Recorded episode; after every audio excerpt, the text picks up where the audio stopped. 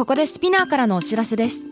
SPINEAR では企業やブランドの魅力やストーリーをポッドキャストとして制作配信するお手伝いをしております。ポッドキャストを通してお客様とのタッチポイントの創出とエンゲージメントを向上させてみませんか？お問い合わせは概要欄の URL かスピナー .com のスピナーブランデッドポッドキャストからお願いします。 SPINEAR.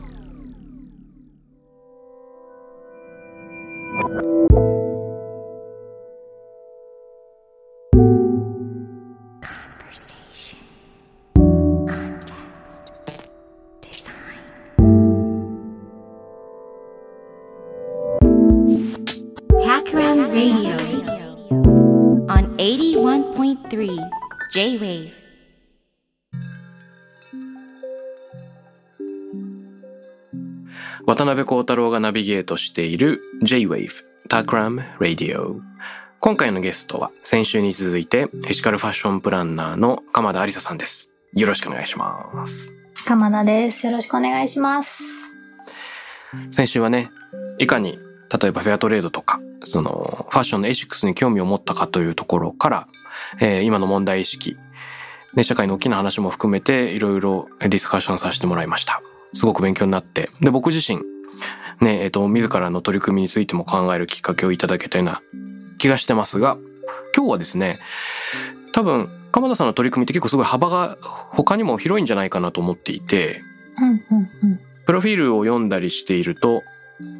あの、ご自身でやってるコミュニティもあれば、SFC の、あの、博士課程に在籍中というところもあって、はい。研究の話、いろんな取り組みの話、はい。えー一周目で聞けなかったことを伺いたいなと思っているんです。ありがとうございます。そうですね。前回はファッションの話を中心にお話しさせてもらったんですけど、まあまずそのリトルライフラボというオンラインコミュニティをやっていて、まあここは会員制のクローズドコミュニティなんですけど、何をしているかというと、暮らしの小さな実験室という副題がついていて、まあうん自分自身が洋服のその生産背景とかどんどん掘っていくと、まあ非常に面白かったと。で、その、まあ本当入り口は自分のちょっとした疑問なんですよね。この服、どこで誰が作ってんのかな？みたいな、本当にちょっとした疑問なんだけど、掘っていくと、実はこう壮大な問題にぶつかったりとか、あるいはすごく素敵な人に出会えたりとか、うん。なんかそういう素朴な疑問とか興味を無視しないっていうことが非常に重要だなと思って、で、その、いろんなメンバーが集まって、生活の中で、ん？って思ったことを集めて、みんなで掘り下げたら、面白いんじゃないかと思って、今100人ぐらいのメンバーで、えーいろんな生活の中で出会う疑問や興味を入り口に、えーみんなでディスカッションをしたり、なんか実験をしてみたりっていうのをやっているコミュニティです。例えば、あの、歯ブラシとかも素材めっちゃいろいろあるんですよね。はいはい。あの、持ち手の部分と毛の部分のいろんな素材があって、じゃあどれが土に帰って帰らないのかとか、あるいは動物の素材を使うか使わないかとか、うんまあいろんな選び方ができるんですけど、それをみんなで試しつつ、自分はこれかなみたいなのを選んでみたりとか、なんかこういろんなことをみんなで実験しながら遊ぶオンラインコミュニティをやっています。つまりそれはファッションだけじゃない、いろんなテーマを扱ってるってこと？そうですね。食だったり、コスメだったり、そういう歯ブラシとか洗剤みたいな日用品だったり、メンバーが興味を持っているものを起点に、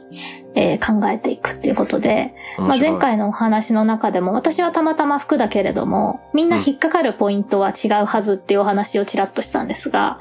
なんかその、ちょっとした引っかかりを持てるってその人の個性っていうか、まあその人なりの視点なんですけど、うんそれを持ち寄ったら生活の解像度と密度がすごい上がるんじゃないかっていうことで、ファッションに限らず、みんなで実験探求するコミュニティっていう感じですね。うーん。あの、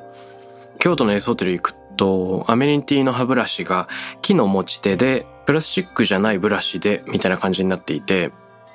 あ、このアメニティのチョイスにものすごくこだわりがありそうだな、というのを感じたりしました。木の持ち手の板が結構、なんていうの？角が立っていて、口角が切れました。怪我しちゃった。それはじゃあもう渡辺さんは使わなくなりますね、それは。それはちょっと厳しかったけれども そ。れはちょっと厳しいですね。でもあれですよね、なんかしかも歯磨き粉もチューブとかに入ってるんじゃなくて、なんかタブレットみたいなやつ。そうそうそうそう、それそれ。噛む感じじゃなかったでしたっけ？S ホテルそうそうあれもだから多分こう水分とかを減らして、輸送のエネルギーを減らして、みたいなこう環境配慮型チョイス。ですよなね。水、ねまあ水道は、あの、ユビキタスにそこら中にあるからね。水は運ばなくていいじゃんっていうのは本当にそうですよね。水分抜いてっていう。で、まあ、本当にそういうあらゆるチョイスがあるけれども、なんうんかそういう情報にアクセスする機会がないじゃないですか。で、たまたまそういうホテルに行ったら知れるとかあると思うんですけど、まうんあコミュニティでみんながアンテナ張って生きてると、そういうのが日々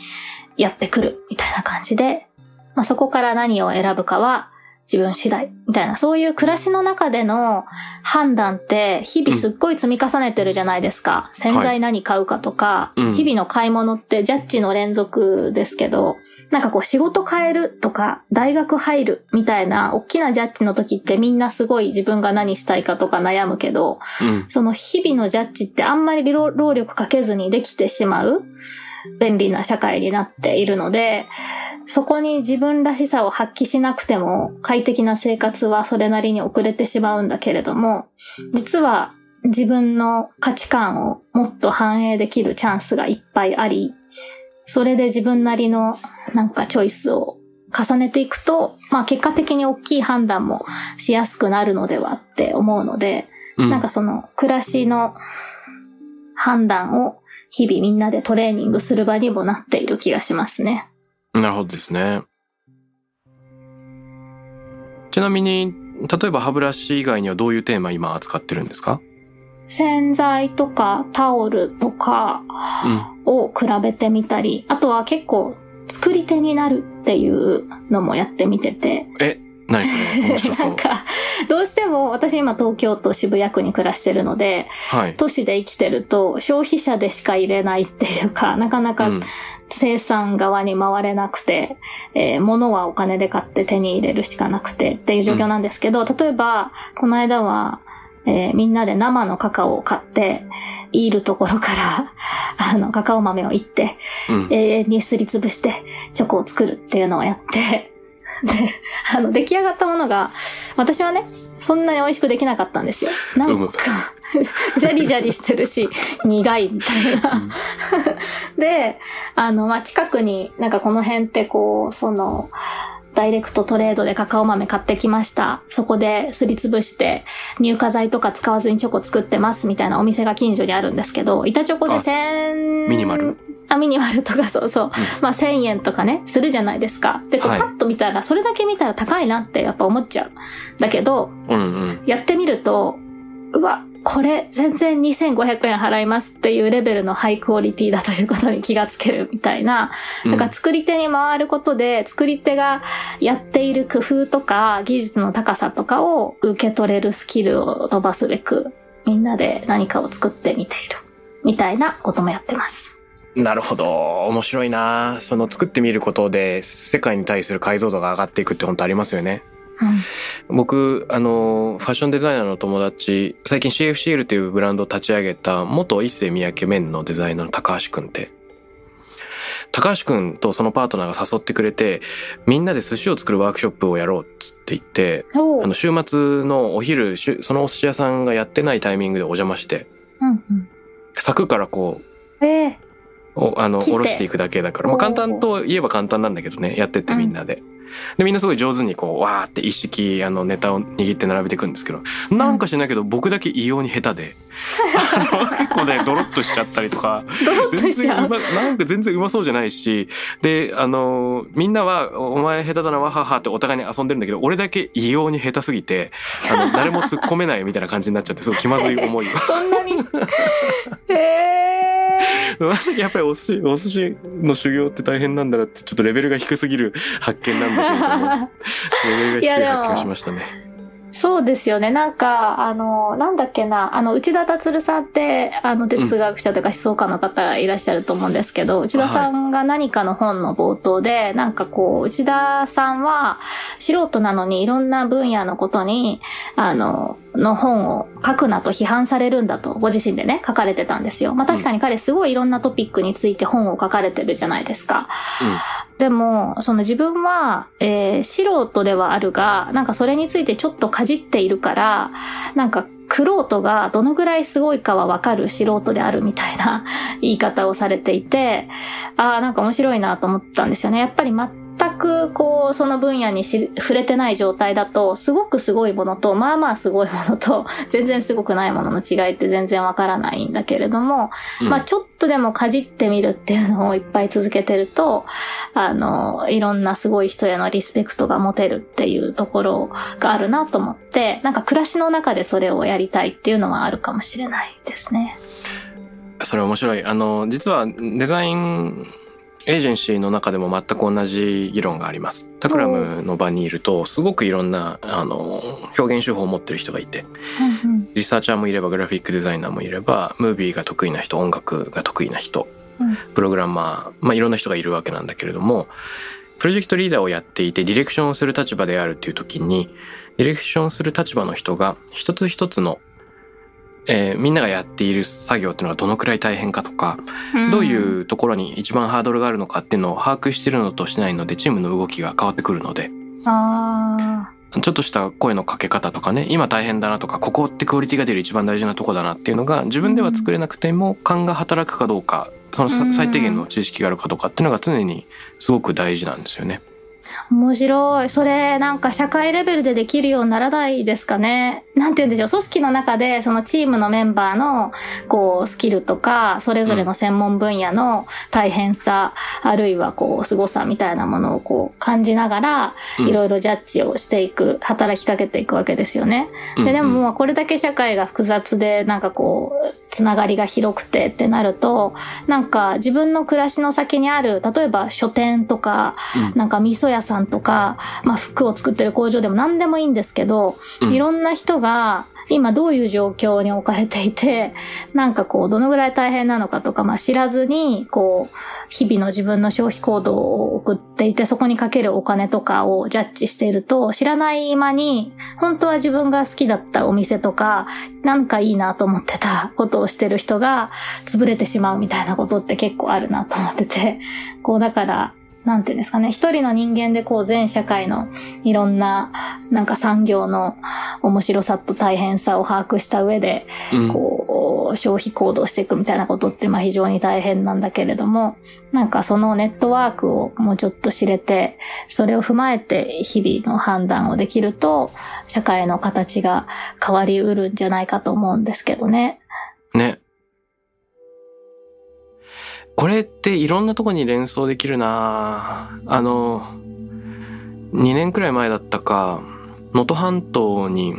輪島塗りの見学に行ったことがあるんですけれども、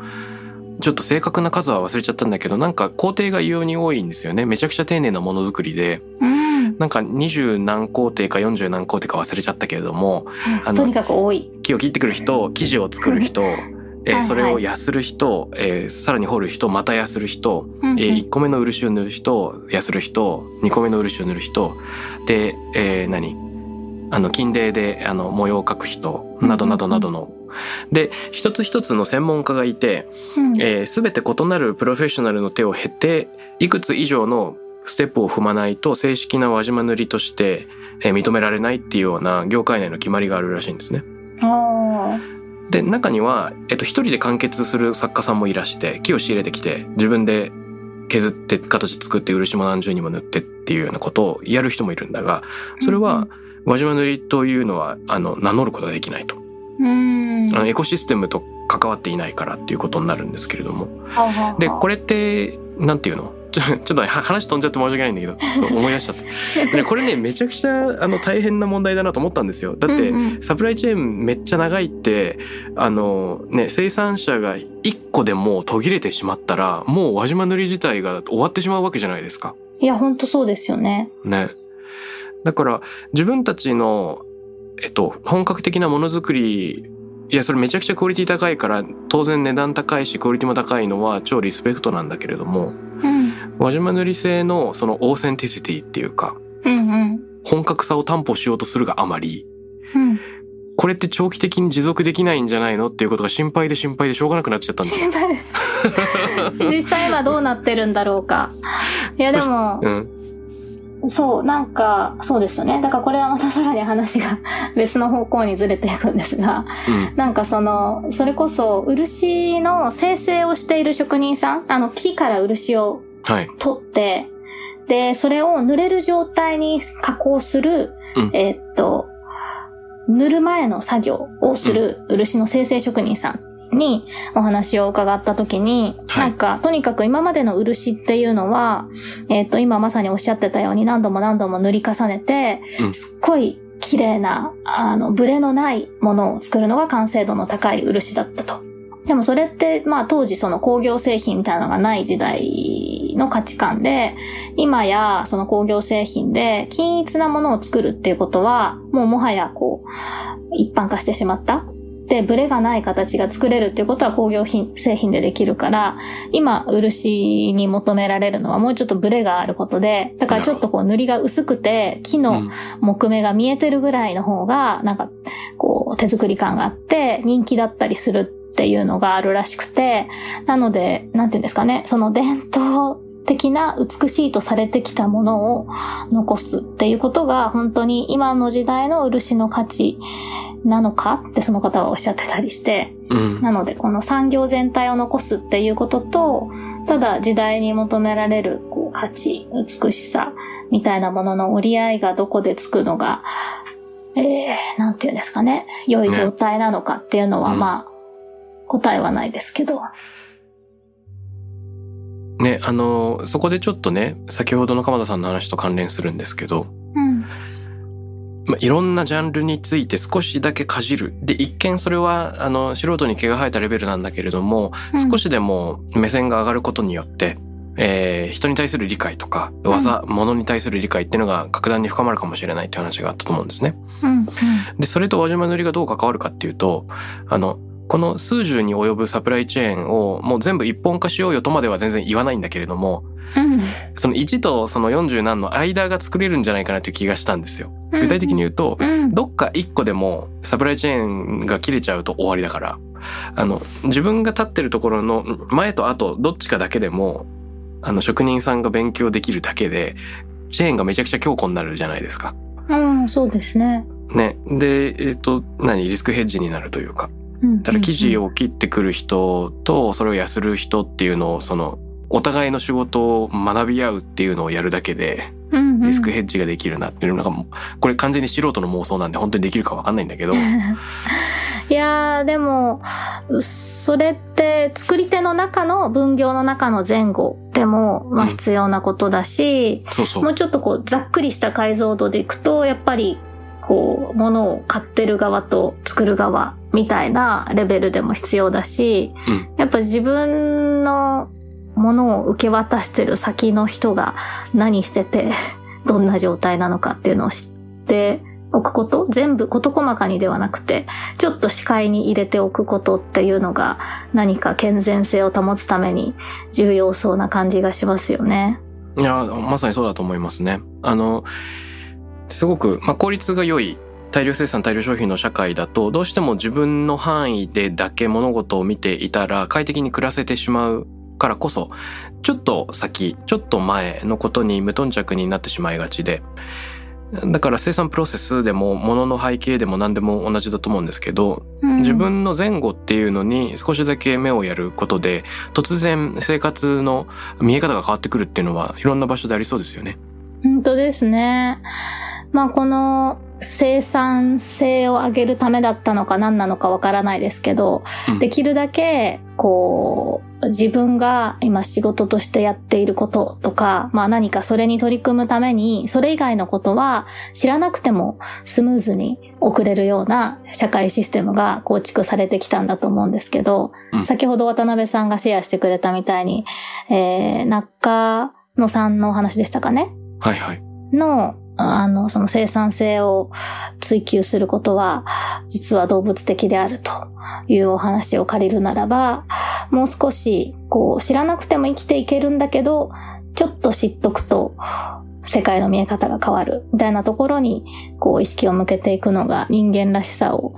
取り戻すとまで言わなくとも育むためにうん。重要なことなんでしょうね。あの、コロナ禍が始まった時に、えーエンタメ産業、音楽とか演劇とかね、いろんな公演ができなくなってしまって、その、不要不急とは何か議論みたいなの盛り上がったと思うんですけれども、うんうん。その生き延びる、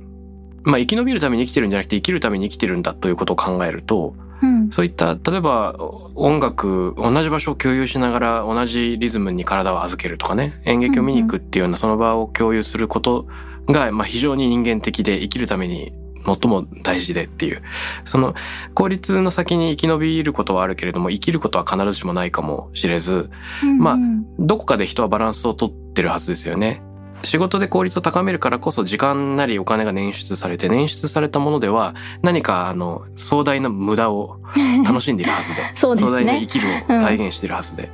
で、そこの部分に、えっ、と、人それぞれ見出すものは別なんだけど、うん。あの、もうちょっとそこが共有されるような社会になるといいなと思っていて、うんうんえっ、と、世の中で、例えば本屋さん行くと、ダイエット本とビジネス本がものすごくたくさん平積みされてるんだけど、うんうんまあ、い生き延びる的な、まあ、ダイエットは違うかもしれないけれども、ビジネス本って基本的に生き延びるためのスキルじゃないですか。はいはい。あと、性を謳歌する側の情報の共有、お互い尊び合う、楽しみ合うっていうのが、どういった場所でできるだろうって言った時に、まあ、もしかしたら、鎌田さんがやってるコミュニティっていうのは、生活のある起点から、その生きるヒント、生を楽しむヒントっていうのを探るためのきっかけを作ってるのかもしれないと、ふと思いました。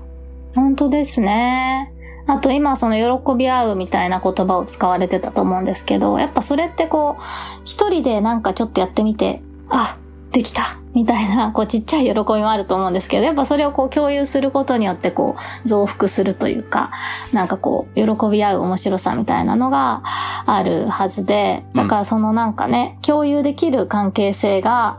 いろんなレイヤーで存在するっていうのが大事ですよね。仕事の成果を喜び合う関係はやっぱ仕事の人間関係で担保されているんだけれども、生活の中での発見とか学びを喜び合う関係って、まあもしかしたら家族の中で作れるのかもしれないが、なんかこうそういうことを共有できて喜び合えるコミュニティ、人間関係みたいなものも、こう仕事の人間関係と同じぐらい重要ですね。そうですよね。本当そう思う。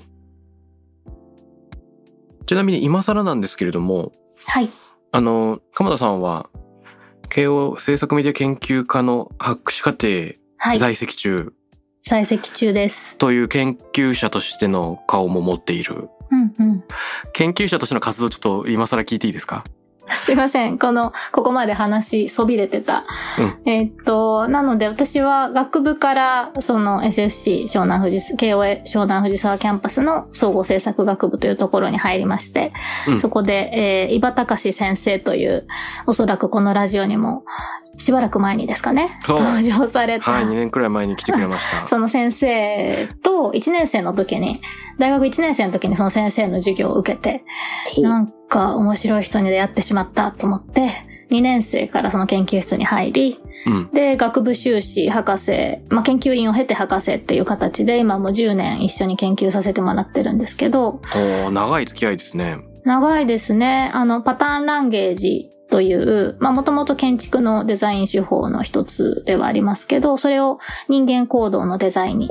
応用しようというもので、うんまあ、数字で測りにくいような領域、マニュアル化しにくいような領域の知恵を言語化して活用できるようにしようという方法論なんですけど、渡辺さんは伊庭先生とも交流がかなりありますもんね。あります。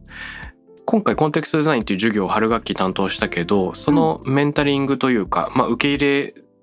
僕のパートタイム先生としての受け入れをしてくれたのが伊庭先生で。ええなんと、あ、そうなんですね。そうそうそうそう。だからシラバス書いた時にいろいろアドバイスもらいました。あ、そうだったんですね。私今うん日そのコンテクストデザインの授業の話も聞きたいと思ってたんですが、え、う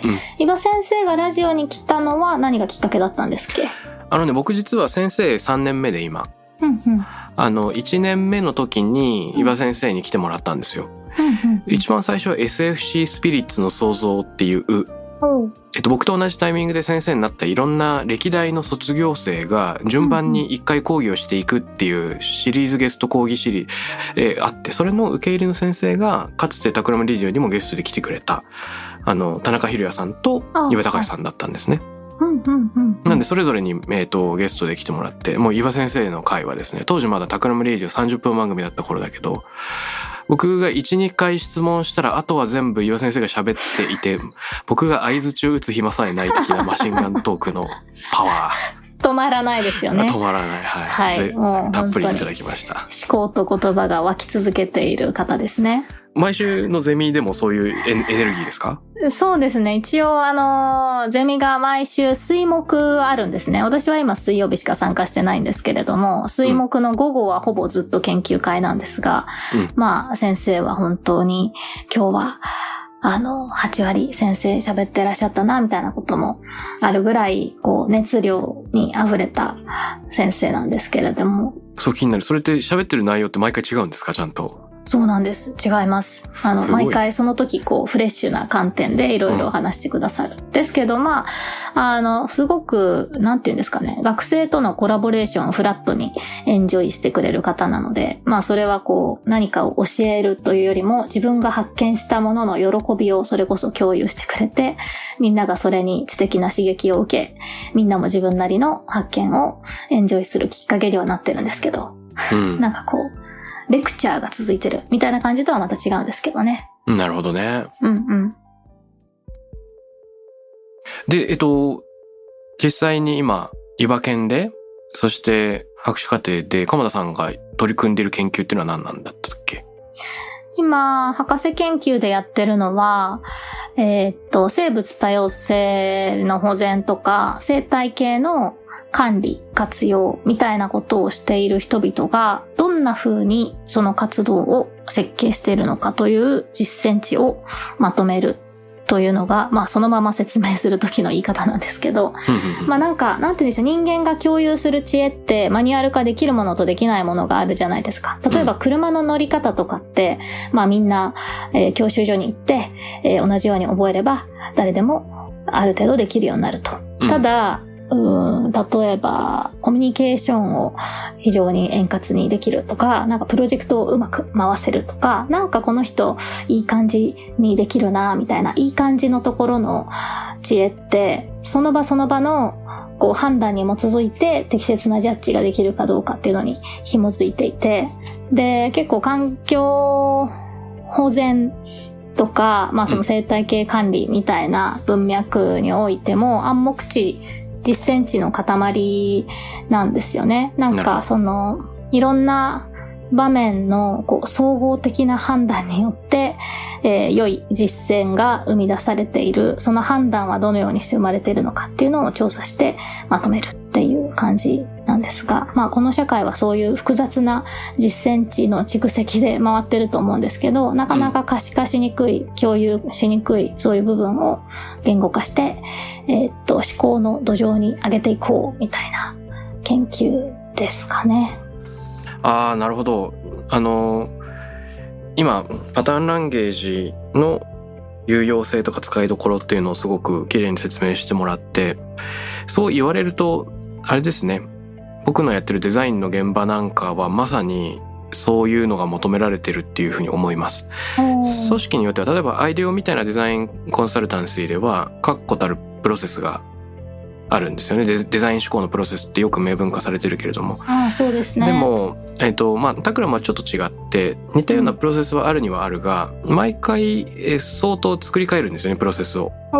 なんかこう、人間の質的なコミュニケーションがどうしてもプロジェクトって関わってくるから、うんうんあの、一個のプロセスというよりも、この場合って何をやったらいいんだろうっていうのを、毎回組み替え直しているようなところがあります。うん、そうですよね。そうなんですよ。だからゴールも違うし、関わる人間が違う、期間が違うと、どうしても決まったプロセスを当てはめられなくなっちゃう。うんうん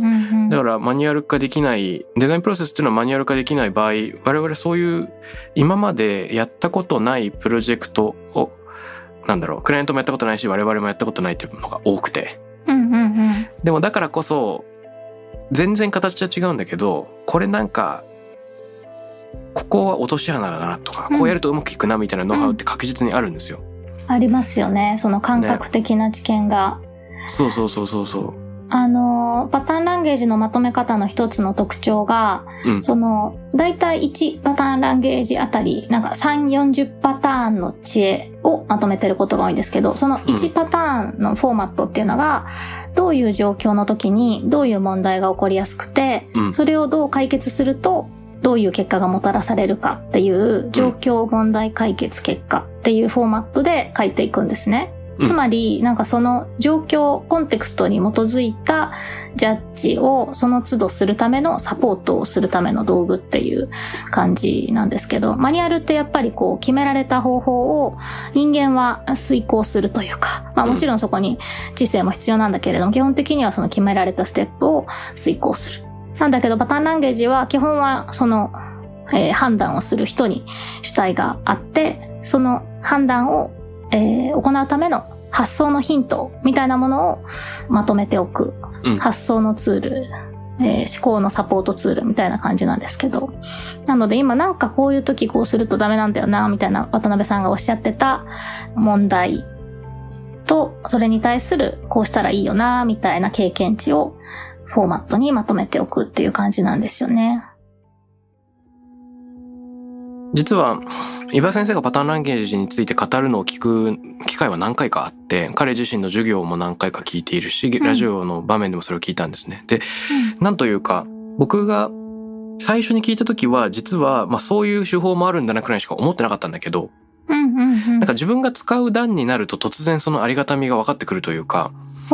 あのー先日、最高のオンライン授業の作り方っていう伊庭先生がね、一般公開もされていた、はいはい。あのパターンランゲージ？ズームの授業のやり方みたいな。うんうんうん。あれ、自分がズーム授業を本格的にやるっていう段でパターンランゲージに触れると、んめっちゃいいみたいな。えー、使ってくださったんですねあ。すごい使いましたし。あの、 Takram Radio でも、その井庭先生から教えてもらったことを実践したらこうだったみたいなのをね、この前実は収録したりしました。あ、えー、聞きたい、それ。まだ公開されてない？ですか、えっとポッドキャストこの放送のタイミングでは載ってるうん、か。ポッドキャストになったかもしれない。お、聞きます。うん、よかったら聞いてみてください。うん。で、なんて言うんだろう。やっぱり、実践してみることで、突然解像度が上がるっていうのは、あの、今週この話の中で前半出てきた話とすごい繋がってるなと思って、うんうん。あの、素人なりにも挑戦してみることで突然解像度が上がってくるとかっていうのと、かなり、うんあの、近い話題だなというふうに思っています。うんうん。えー、なんかその便利さはどこにあったんですかね？やっぱ使えるって感じになったんですか？パターンランゲージが。実際授業を作るときに。なんかね、パターンランゲージという枠組みについて、うん。リアリティがわからなかったんですよ。いつ使ねったらいいのか。で、うんなんでそれ使わなきゃいけないのかっていうところまで想像が及んでなかったんですね。で、最高のオンライン授業の作り方っていうテーマに興味があったんですよ、まず。で、そのテーマ入ってったら、そのパターンランゲージという手法でまとめられてるわけだが、うん。なるほどみたいな。で、その状況問題解決結果みたいなまとめ方を、ありありと自分が必要としてる情報で目の当たりにすると、これめっちゃ使えるんじゃないみたいなのに切り替わっていって、ーはい。具体から入ってその抽象の手法のあの理解も深まっていく、そういうプロセスでした。ありがとうございます。いや、本当にそうなんですよね。だからパターンランゲージって何ですかって説明して、うんすごくピンと来てる人ってあんまり対弁したことがないっていうか、やっぱ皆さん、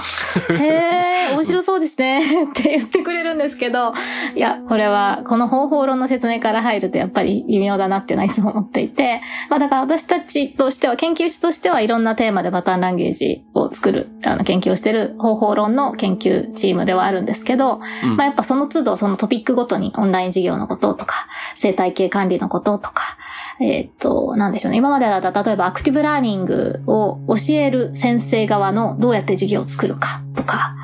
あと福祉の観点で、えー認知症に家族がなった時にその認知症と共にどうよりよく生きるかみたいなこととか、すごく特定のトピックでいろんなパターンランゲージを作ってきてるんですけど、なのでまああくまでもそのパターンランゲージという方法論はその裏側でそれを支えているものであり、そのテーマごとにその便利さに触れてもらうっていうのが入り口としては一番いいのかなと思うんですけど、まあでも結局何をしてるかっていうと、なんかそういう感覚的な知恵っていうか、こういう時はこうしようみたいな、あの、ちょっとしたコツみたいなものって、わざわざ人に語るものではないかなみたいな感じで、個人の中にどんどん蓄積されていっていて、本当にちょっとしたことだったりするんですよね。でもそれを開いていくことが、実はすごく社会を、なんていうんですかね、スムーズにしてくれるところがあって、なんかそういう強い分かりやすいスキルみたいなのじゃない、弱い分かりにくいちょっとしたコツみたいなものを、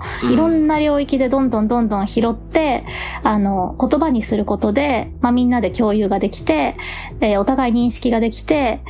その、ちょっとしたコツの便利さをみんなで享受できるようになることが実は非常に人の行動とか発想を支えるんじゃないかと思っていたりして、この方法が面白いなと思ってるんですよね。いやー、面白い。面白さがね、分かってきました、すごく。お、よかった。自分でもいろいろまとめてみたいなって思ったりもした。うん。特にデザインジャンル。であの特定のテーマから入って手法にも興味を持つっていうルートってもしかしたら一周目、ね、先週話していたようなその消費者として何かに興味を持ってその生産背景にも関心が及んでくるっていうようなステップと結構似てるような気もしました。超具体から入り、確かに確かに。その抽象に想像力が及んでくるっていうような。だからやっぱりそこにはどうしてもいいものとかこだわりとかね、直感的に興味を持てるような入り口というのがあるのがすごく強くて、うん、こだわり抜いたものづくりというのと、その背景にある物語のバランスっていうのを強固にしていかなきゃいけないなっていうのは、改めて思ったりしました。そうですね。で、なんかこう、うん、ちょっと違う角度からというか、その、私がこのエシカルファッションみたいなことをずっと発信しつつ、なんかそのリトルライフラボみたいなところで、生活のちょっとした興味とか知恵みたいなことを大事にしつつ、パターンランゲージをずっと10年間研究してるってなんとなく、えっ、ー、と、共通点があって、ななんかそのパターン、パターンランゲージをこう提唱したクリストファー・アレグザンダーという建築家は、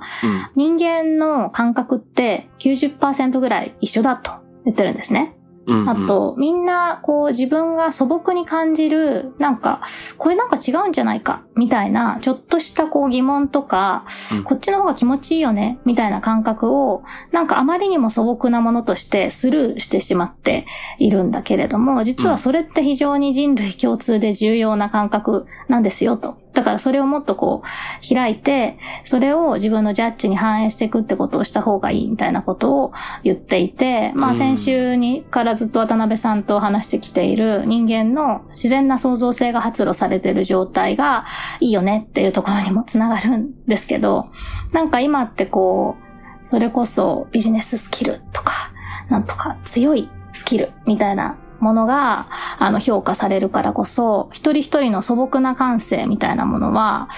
うん、取るに足らないものみたいな感じでスルーされてしまうんだけど、うん、その一人一人の素朴な知恵、疑問、興味みたいなものをもっともっと社会に埋め込み直していくことが、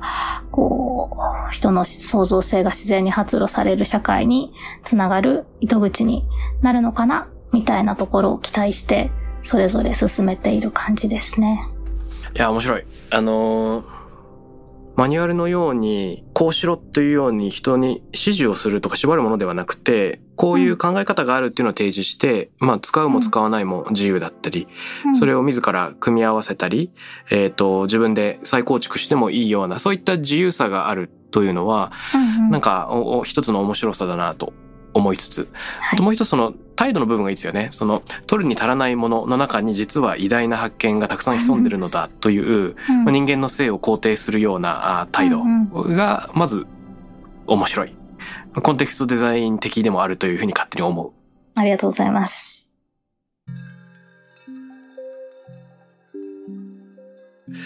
今日はこういった一番最後の部分で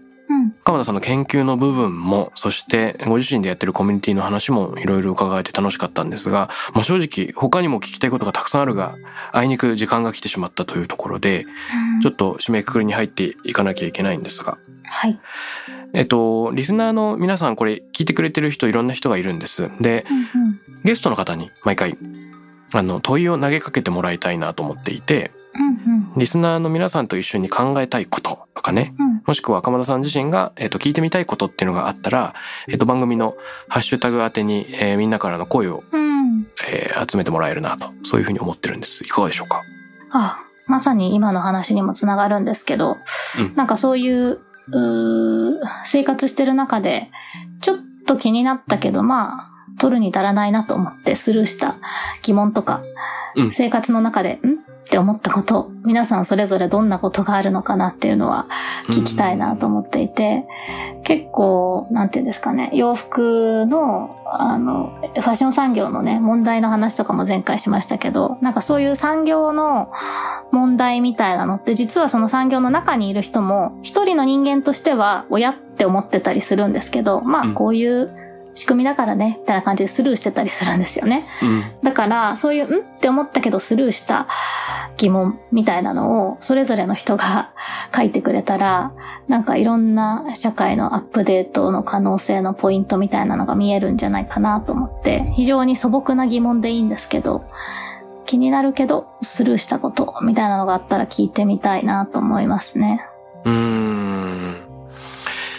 えっ、と、あれと思いつつスルーしてしまっている素朴な疑問。気になるけどスルーしちゃってる疑問。そんな感じです。OK。これぜひ問いかけてみましょう。いや、面白いな。何が面白いって、その、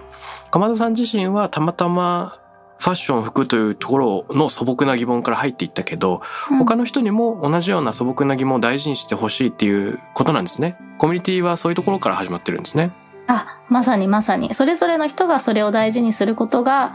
結果的に社会のアップデートにつながるのではと思っています。本当そうだな。で、必ずしもファッションに興味を持ってもらわなくてもよくて、一人一人が自分なりのテーマを深掘って、一個でも深掘っていけたら楽しいっていうことですよね。まさに、まさに。だから本当に渡辺さんがこう、コンテクストデザインの本、今日ここに手元でさっきも読み返してたんですけど、はこれ。出た時に本当すぐ買って読んで、もうなんか本当一言一句共感しますみたいな感じだったんですけど、めっちゃ嬉しい。そのね、こう、弱い文脈を、こう、発露させるというか、なんかその仕掛けみたいな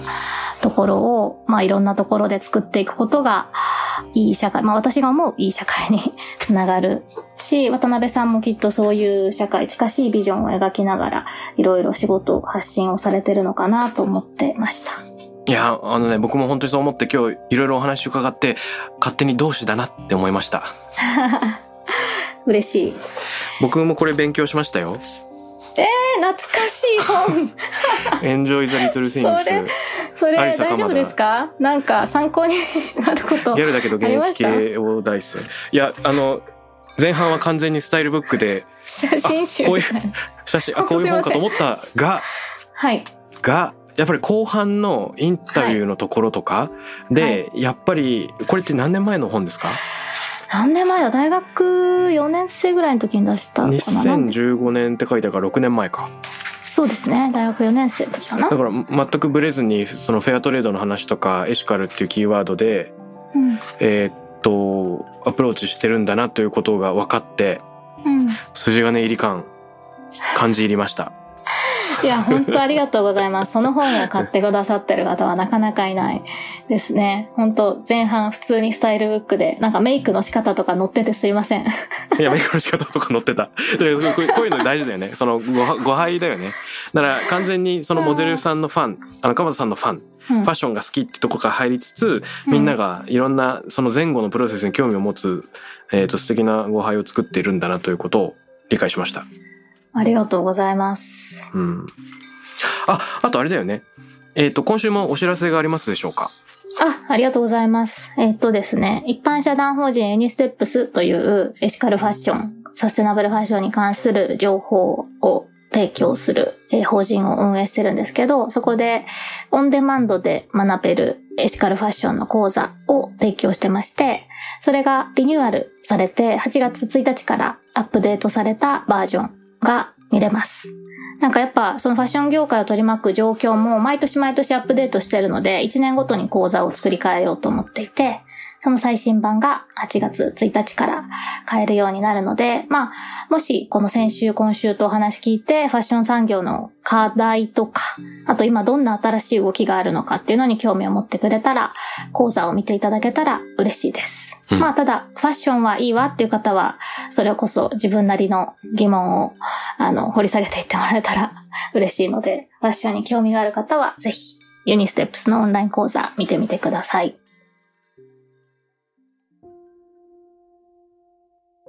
Takram Radio に関するメッセージや感想は、ツイッターから、ハッシュタグ、 Takram813をつけてつぶやいてください。813です。また、僕、渡邉康太郎への質問や相談などは、ツイッターのダイレクトメッセージからも受け付けています。番組オフィシャルアカウント、アットマーク、 Takram813をフォローして送ってください。